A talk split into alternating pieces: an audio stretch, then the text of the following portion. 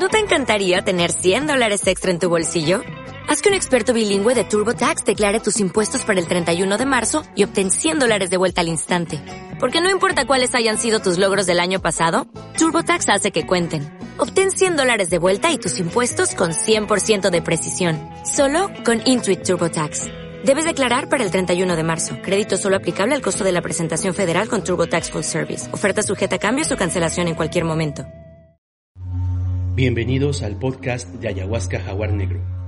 Hemos visto que en distintos, en las distintas locaciones se presentan distintos animales de poder, ¿no? Es lo que nos cuentan los asistentes al día siguiente del encuentro.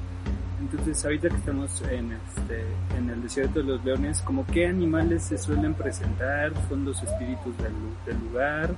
¿Y qué nos puedes contar acerca de los animales de poder? ¿Qué, nos, qué mensaje nos traen? ¿Qué nos, qué nos quieren decir? Gracias. Sí, bueno, los animales o la, los animales espirituales como tal eh, se encuentran en todo momento y en todo lugar. Establecen eh, sus influencias en todo momento y en todo lugar. Cuando tomamos ayahuasca derribamos la visión de la conciencia de la lucidez, de la vigilia, y comienza entonces a abrirse una puerta de percepción muy distinta, que es la puerta de la percepción subconsciente. Entonces podemos ver más allá de lo que naturalmente podemos observar. Durante la experiencia de la ayahuasca es posible que aparte de la sanación, que es el primer objetivo importantísimo de la ayahuasca, también haya visión y conocimiento. Dentro de la visión, entonces también podrá haber la presencia, presentación de los animales de poder. Para empezar, podríamos hablar del primer animal de poder que sería el propio espejo. Entonces, en ayahuasca podemos asomarnos al espejo negro, así le decimos porque es eh, obscuridad, y en esa obscuridad entonces se aparece la carita o las caritas de ciertos animales.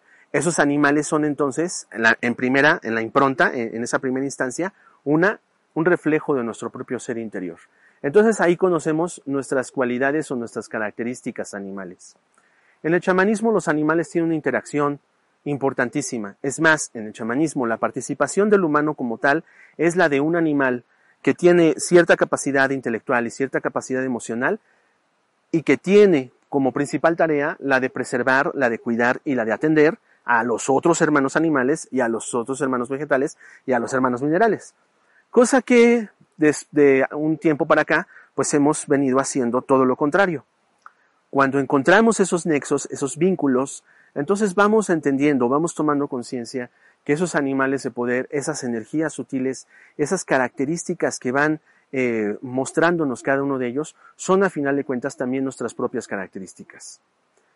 También se presentarán animales de apoyo y animales de poder de la región, como efectivamente eh, nos decía Jorge, pues habrá animales dependiendo de la zona en donde nos encontremos.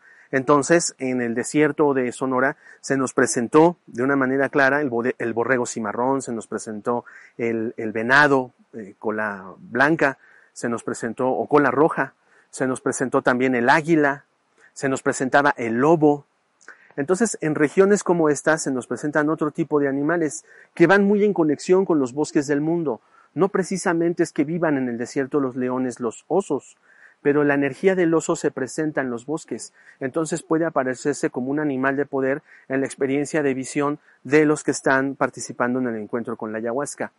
Aparte de los osos, en esta región del desierto de los leones también es muy común que se aparezcan dragones, eh, ninfas, hadas, ciertas eh, luces como presencias espirituales de los árboles que ya están caídos o los árboles que todavía están levantados. Y esas presencias, también la presencia del río como pequeñas presencias eh, acuáticas, eh, como chapoteos, que después se vuelven en la visión um, grillos o algunos anfibios tal vez. Y esos animales nos van a ayudar, porque depende de la energía del lugar, pues ellos también nos ayudan a poder liberar o a poder canalizar las energías que tengamos detenidas o aquellas que necesiten ser expandidas a través de su presencia y a través de la visión de ellas. Como tal, no se ve el oso así como lo conocemos en una fotografía, sino reconocemos la energía del oso y se llega en esa visión a verlo de ciertos colores neones, con líneas eh, rectas, muy geométrico, líneas rectas conectadas por puntos de luz en, en donde tenemos esa presencia. Y también por último, en esta región, definitivamente las víboras. Entonces hay muchísimas víboras en forma de cadenas de ADN, en forma de sogas o lianas como la ayahuasca, que al final de cuentas es eso, ¿no? La soga de los muertos es la cadena de ADN, pues es, es precisamente esa, esa serpiente, esa serpentina que va eh, cayendo o subiendo. Pues también se presenta mucho en la experiencia de ayahuasca aquí en esta zona. Y bueno, en lo que a mí concierne, lo, lo más fuerte, lo más impactante de la, de la experiencia en, en, este sitio, pues es definitivamente los espíritus del bosque, que son al final de cuentas personas que pueden llegar a ser ancianos o no, pero que están presentes, que se asoman entre los árboles, que se acercan. Eh, ahora lo hacen ya de una manera un poco más confiada, porque al final saben que venimos a hacer este, un trabajo de luz, un trabajo de amor, y entonces no hay ningún tipo de agresividad, ningún tipo de contratiempo, todos estamos en la misma frecuencia. Eso sería más o menos los animales de poder que se pueden presentar esta noche en este encuentro con la ayahuasca. Y bueno, pues precisamente el martes vamos a eh, comenzar un taller de animales de poder a la cual al cual los invito, los invito a todos los que nos están observando para que puedan conocer un poquito más acerca de estos animales, tanto de poder, de apoyo, animales totémicos, eh, animales de compañía, etcétera, y poder eh, trabajar también con ellos y poder obtener su energía, su fuerza y canalizarla en, en este ejercicio de vida, ¿no? Pues muchas gracias y nos vemos pronto entonces. Este podcast es creado para ti con amor, responsabilidad y experiencia. Síguenos para que escuches nuestros nuevos contenidos y comparte nuestro trabajo en tus redes sociales. Soy Jaguar Negro, gracias por acompañarnos en esta nueva aventura.